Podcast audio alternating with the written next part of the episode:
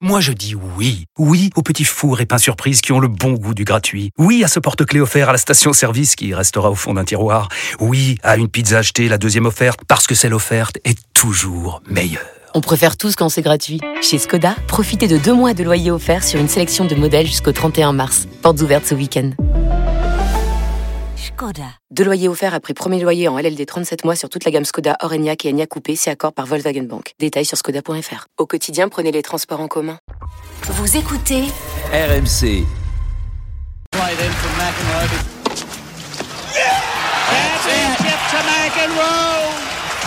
The heck with a racket. All right, John. McEnroe. You can't be serious, man. You cannot be serious.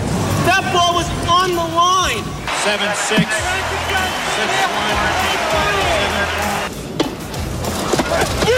All right, John. McEnroe. John McEnroe wins the 1981 United States Open.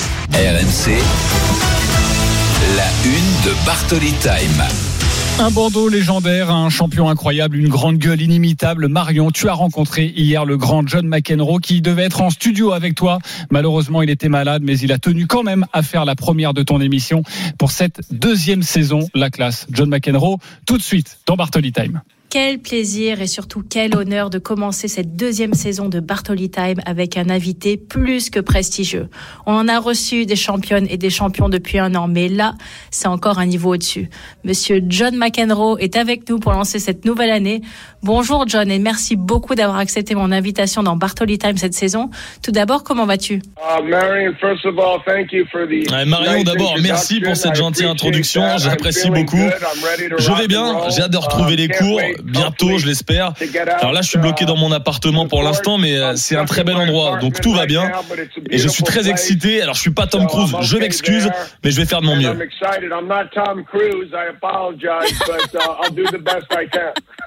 John, tu as énormément de fans à travers le monde et bien évidemment en France également. Tout le monde se souvient de tes exploits mémorables sur un terrain de tennis. Mais quelles sont tes activités aujourd'hui? Je crois que tu as une académie que tu commentes également. Peux-tu nous en dire un tout petit peu plus A little update would be yes, the academy. I've had an academy about 12 years. It's very close to Flushing Meadows. It's about five. Five minutes away. Eh bien, les nouvelles fraîches. Oui, j'ai une académie depuis 12 ans. C'est tout proche de Flushing Meadows. C'est à environ 5 minutes de là. C'est une passion pour moi parce que j'ai grandi à New York et mon rêve, ce, ce serait que quelqu'un qui vienne de mon académie gagne l'US Open ou le Grand Chelem français, des événements majeurs. Mais c'est un long processus. J'adore commenter leurs performances. C'est comme être un moniteur d'auto-école. C'est un métier facile. Tu dois dire aux athlètes ce qu'ils auraient dû faire au lieu de ce qu'ils ont fait. Et J'adore aussi l'art. Vous savez, je suis un, un collectionneur. J'ai une galerie d'art dans Manhattan. Love art. I'm a you know an art collector. Um, and I have an art gallery down in uh, downtown Manhattan. Ma plus grande passion, c'est peut-être aussi la musique. J'adore jouer de la guitare, jouer à des événements de charité. Donc je fais ça et je pense qu'une des plus grosses surprises, c'est que je sois devenu le narrateur d'un show qui s'appelle Never Have I Ever. And I guess the biggest surprise for me is Ça parle de l'adolescence des jeunes américaines. Elles essaient de se faire des amis, elles sont confrontées à la dure réalité du lycée. Je fais ça depuis 4 ans. C'est excitant de faire quelque chose de différent. Realities of high school. And I narrated that for four years, so that was exciting to try to do something different. John, nous sommes bien évidemment en pleine période de l'US Open. Nous allons aborder ce tournoi dans un instant. Mais j'aimerais quand même rappeler ton palmarès à nos auditeurs. 80 titres, 7 tournois du Grand Chelem, 5 Coupes Davis, numéro 1 mondial pendant 170 semaines, 3 titres au Masters de fin d'année et bien évidemment un bras gauche inoubliable. Tu as gagné 4 fois ce tournoi du US Open. Tu es un enfant de New York. Qu'est-ce que ce tournoi a de plus que les autres? Oh, that's a tough one, but I think, you know, the first time I won, I was only 20 years old. I Oh, celle-là, elle est dure. Euh, mais je pense que le premier que j'ai gagné, vous savez, je n'avais que 20 ans. Je jouais contre mon vieil ami Vitas Guralaitis, qui a aussi grandi à 10 ou 15 minutes de Flushing Meadows. Donc c'était bizarre d'être opposés l'un à l'autre, parce qu'on était deux gamins du Queens et ils voulaient voir Borg contre Connors. So that was a little bit And you're like. Um, no, know, that's me now. Exactly, exactly. And my buddy Vitas Karolitis, who was, you know, very charismatic. Exactement. Et mon ami euh, Vitas Gerulaitis était charismatique, donc on se disait, hé, c'est notre moment. Il faut nous supporter nous maintenant. Donc peut-être que mon meilleur souvenir, c'était les matchs contre Connors et Borg en demi-finale deux années consécutives. Les deux matchs se sont joués en, en 5-7. C'était après que je perde ce fameux match contre Björn Borg à Wimbledon en 1980. My most famous match at Wimbledon in 1980. So I'm very proud of that. And I do have to say, Je suis très fier de ça et je dois dire bon anniversaire à Jimmy Connors. C'est son anniversaire aujourd'hui. Même si on ne s'entend pas, on est toujours de super rivaux. get along that well. He was still a great rival. La légende John McEnroe est avec nous dans Bartoli Time avec Marion Bartoli. Marion, une autre question. Lors de tes quatre titres ici, en 1979, 1980, 1981 et 1984, sur ces cours de Flushing Meadow, est-ce qu'il y a un moment et un match en particulier qui vraiment reste au-dessus des autres? Well, what I like the most is the energy. You know, I grew up in New York City, so I'm used to people yelling and screaming all the time. So uh, that. Ce que je préfère, c'est l'énergie. J'ai grandi à New York, donc j'ai l'habitude des gens qui crient tout le temps. C'est ce que j'aime et c'est ce qui m'aide. Wimbledon, la première fois que j'y ai gagné, j'ai trouvé ça bizarre. C'est tellement calme, c'est silencieux, je ne comprends pas ces gens. Je préfère l'ambiance plus déjantée de New York. Je comprends que ça rende fou les gens qui te crient « T'es nul !» Des gens me criaient ça tout le temps. C'était frustrant, mais au final, je le comprenais parce que j'étais le New Yorkais typique qui adore s'exprimer. J'adore ça. Et puis, je pouvais rester à la maison, ce qui était beaucoup plus facile. C'est un avantage pour moi. Mais vous avez aussi beaucoup d'amis et de familles qui viennent vous voir et ça vous met euh, la pression parce que vous voulez faire les choses bien devant vos amis et votre famille. Mais c'est aussi agréable de dormir dans son propre lit. friends and family that want to come and you feel pressure because you want to do well in front of your family, but also it's nice to be able to sleep in your own bed. Tu l'as dit, cette foule de New York a beaucoup d'énergie et tu as aussi eu des moments sur le terrain, on s'en souvient tous, avec tes fameux You cannot be serious qui nous ont rappelé tous des moments extraordinaires de toi sur le terrain. Est-ce qu'il y a un moment en particulier, une interaction avec la foule, quelque chose où là tu t'es dit il y a vraiment quelque chose qui est en train de se passer à l'US Open? Well, I had one moment early on where um, I had uh, uh, was playing Jimmy Connors and about. J'ai eu un moment où je jouais contre Jimmy Connors et à l'époque, on avait l'habitude d'avoir des célébrités sur le cours. Vous savez, aujourd'hui, les joueurs utilisent tellement de cours différents, mais à l'époque, il y avait des célébrités sur les cours. Euh, Jack Nicholson était à un mètre de moi et je me disais, oh mon dieu, c'est incroyable, c'est mon acteur préféré et je dois botter le cul de Jimmy Connors pour lui montrer qui je suis. Il n'arrêtait pas de dire Johnny Mac, Johnny Mac. J'étais gonflé à bloc et ça m'a aidé à gagner un match comme ça. Jimmy Connors' ass uh, just to show him, and he kept going Johnny Mac, Johnny Mac, and I was all like pumped up, and um, that helped me get through like a match like that because you just look over. On ne peut rien faire contre un mec gonflé à bloc comme ça. Et la première fois que je l'ai gagné, j'étais sifflé par quelqu'un dans le public, ça a frustré vraiment. Il me criait dessus, et je lui criais dessus, et d'un coup ça s'est arrêté. Je comprenais pas pourquoi. Et ensuite j'ai appris qu'un de mes meilleurs amis du Queen s'était assis à côté de lui. C'était un mec costaud, mon pote, et il a dit au gars que ce serait peut-être bien qu'il se taise. Donc j'ai remercié mon pote de m'avoir aidé quand j'en ai eu besoin. Had sat next to him. He was a big, strong guy, my friend, and he told this guy that perhaps it would be a good idea if he quieted his mouth. so I was very, very thankful for my friend to help me out when I needed it. Vous écoutez RMC, c'est Bartoli Time avec Marion Bartoli, toujours avec le grand, l'unique John McEnroe qui est avec nous pour cette première émission de, de la saison. Marion, tu voulais euh, parler aussi de l'US Open avec John McEnroe. Parlons un peu de ce tournoi 2023. Il y a quelques semaines, tu as déclaré que tu avais hâte de voir Carlos Alcaraz affronter Novak Djokovic ici. Lequel des deux t'impressionne le plus depuis le début du tournoi? On a vu que Novak Djokovic était mené 2-7 à 0, ça n'a pas été évident pour lui. Lequel est pour toi au-dessus? I, I, I think that, you know, it's giving some hope to some of the other players. Uh, you know, obviously Medvedev. Oui, oui, il a une carrière énorme. Je pense que ça donne de l'espoir à d'autres joueurs comme Medvedev, qui en a gagné un. Sinner, qui pour moi joue le meilleur tennis de sa vie. Et on a besoin d'un homme américain aux États-Unis. Vous savez, Tiafoe, il a l'air bien. Fritz aussi. Paul aussi. Ben Shelton pourrait être un joueur de top 5. C'est excitant, mais on dirait bien que battre Djokovic ou Alcaraz ne sera pas facile. Ce serait énorme hein, qu'un Américain les batte. Et je suis pas sûr qu'ils jouent leur meilleur tennis, mais vous savez, la, première semaine, vous n'avez pas besoin d'avoir le meilleur tennis. Vous devez juste passer. Et ensuite, vous voulez garder le meilleur pour la fin. Mais ça me surprend. Je savais que Jer était fort, mais je pensais pas qu'il pouvait remporter les deux premiers sets. Ça m'inquiète un peu pour Novak. Je sais qu'il a 36 ans, donc la récupération devient un problème.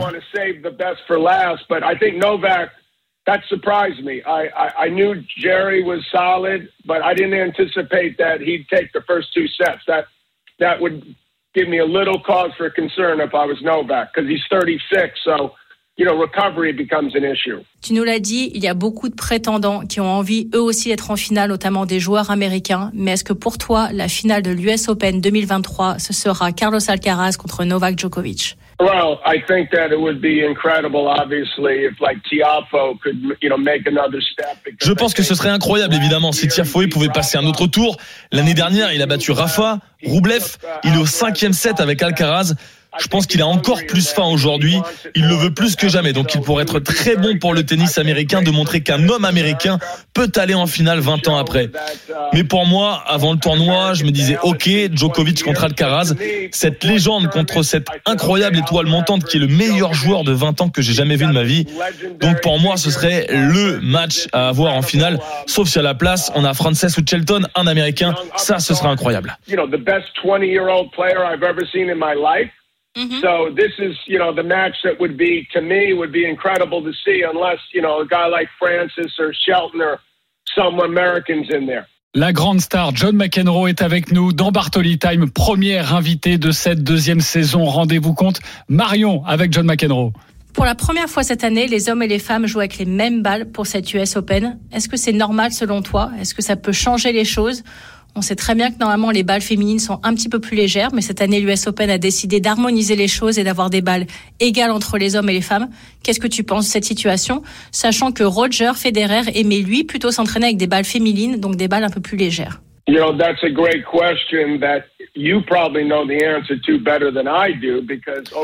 C'est une question intéressante. Euh, tu connais la réponse mieux que moi parce qu'au fil des années, moi j'utilise toujours les balles que les hommes utilisent occasionnellement. Quand je joue avec les filles à l'entraînement en double mixte, je joue avec les balles des filles. Mais la vérité, c'est que c'est la même chose, mais les balles des filles sont plus légères. C'est peut-être euh, un peu différent. La façon dont elles flottent dans l'air, ça pourrait aider les mecs euh, un peu plus légers qui jouent contre des poids lourds. Les mecs plus lourds sur les renvois, qui veulent être consistants mais forts aussi. Mais peut-être que ça aide Coco parce que j'ai l'impression qu'elle joue le meilleur tennis de sa vie.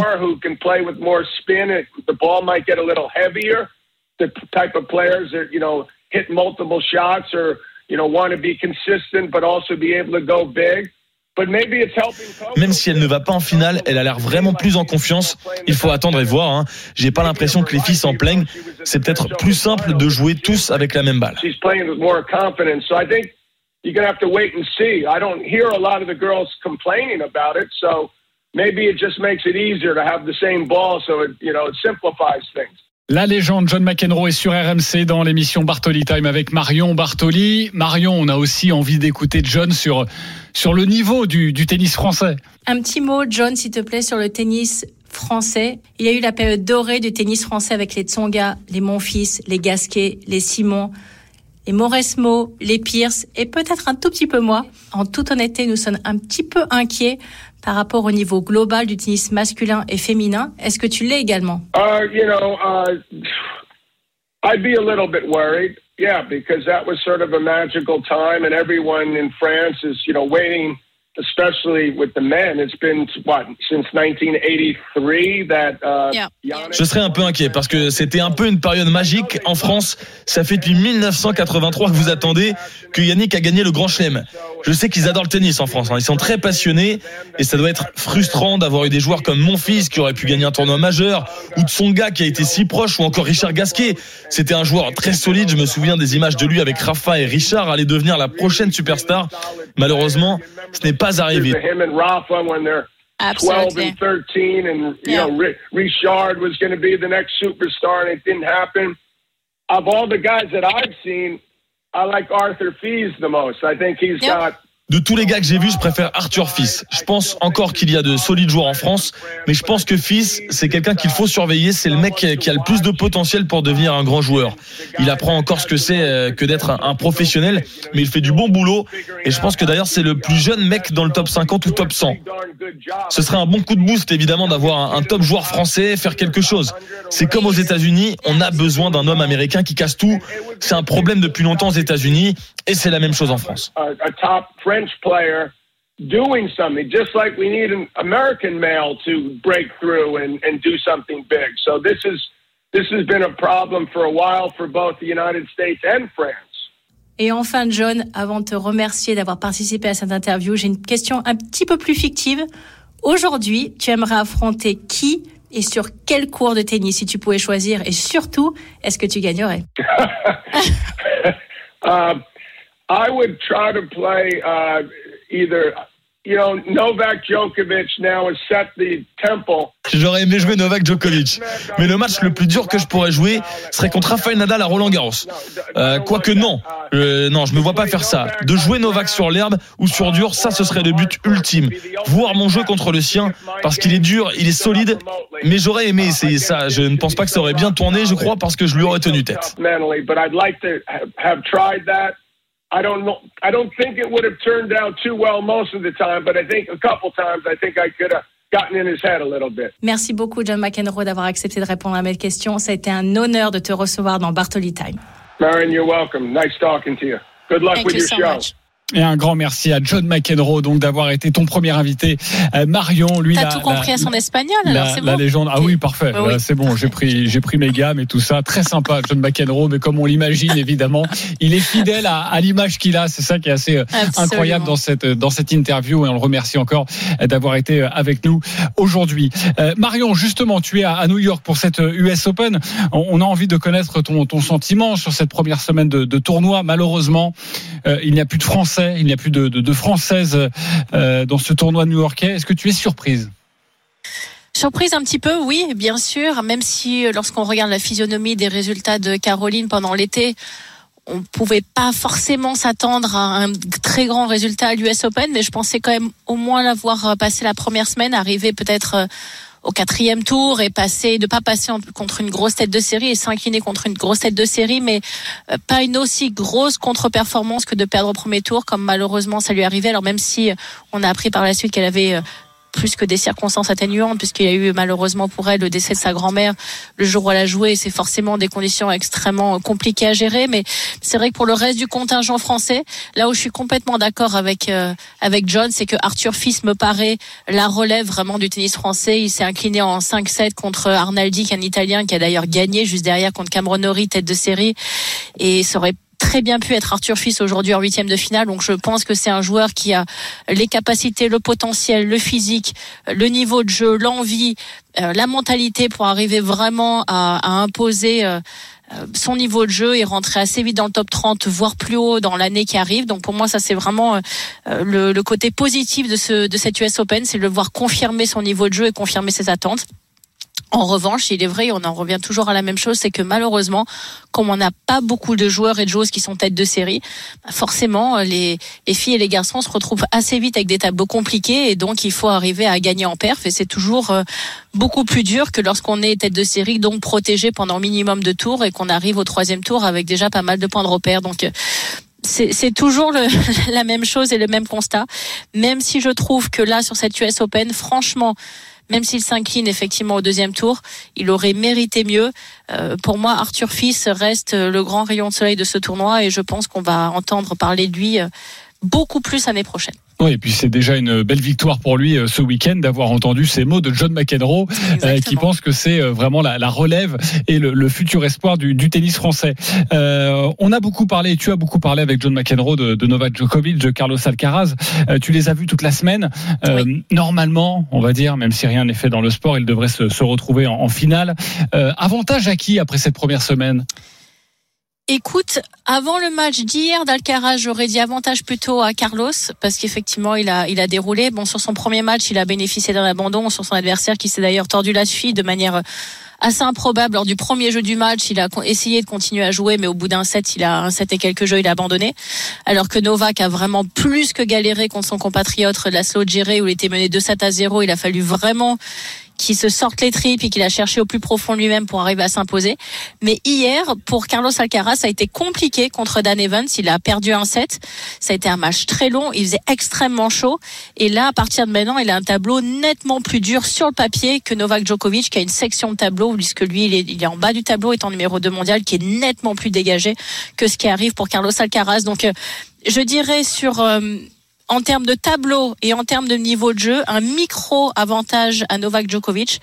parce que pour euh, pour Alcaraz, ça arrive sur sur des gros morceaux. Au quatrième tour, il a Arnaldi, donc qui a été le tombeur d'Arthur Fils, mais derrière, ça sera soit Zverev, soit Sinner pour aller sur Medvedev, de Minor, Roublev ou Draper. Donc des, des très gros matchs qui arrivent pour lui, alors que Novak Djokovic a un tableau nettement plus dégagé avec des joueurs avec beaucoup moins d'expérience et qui ont bien évidemment euh, des palmarès bien moins, moins importants que le sien. Donc un micro avantage à Novak, mais c'est vrai que le le gros topic, on va dire, euh, de ici à, à New York, c'est cette finale que tout le monde attend entre entre Novak et Carlos. C'est un un rematch de la finale de Wimbledon et un rematch Ouais. aussi de la finale de Cincinnati où ils sont affrontés sur dur euh, il y a deux semaines maintenant. Bon, il n'y a pas que New York hein, qui attend cette finale entre Novak Djokovic et, et Carlos Alcaraz. Justement, avec John McEnroe, vous avez beaucoup parlé de, de cette ambiance électrique à New York. Toi, tu as joué forcément cette US Open. John McEnroe, il l'a même remporté plusieurs fois. Oui, reprises. euh, c'est quoi le, le cru 2023 là? C'est toujours aussi spectaculaire, c'est toujours aussi impressionnant de, de voir ce, ce public euh, déchaîné?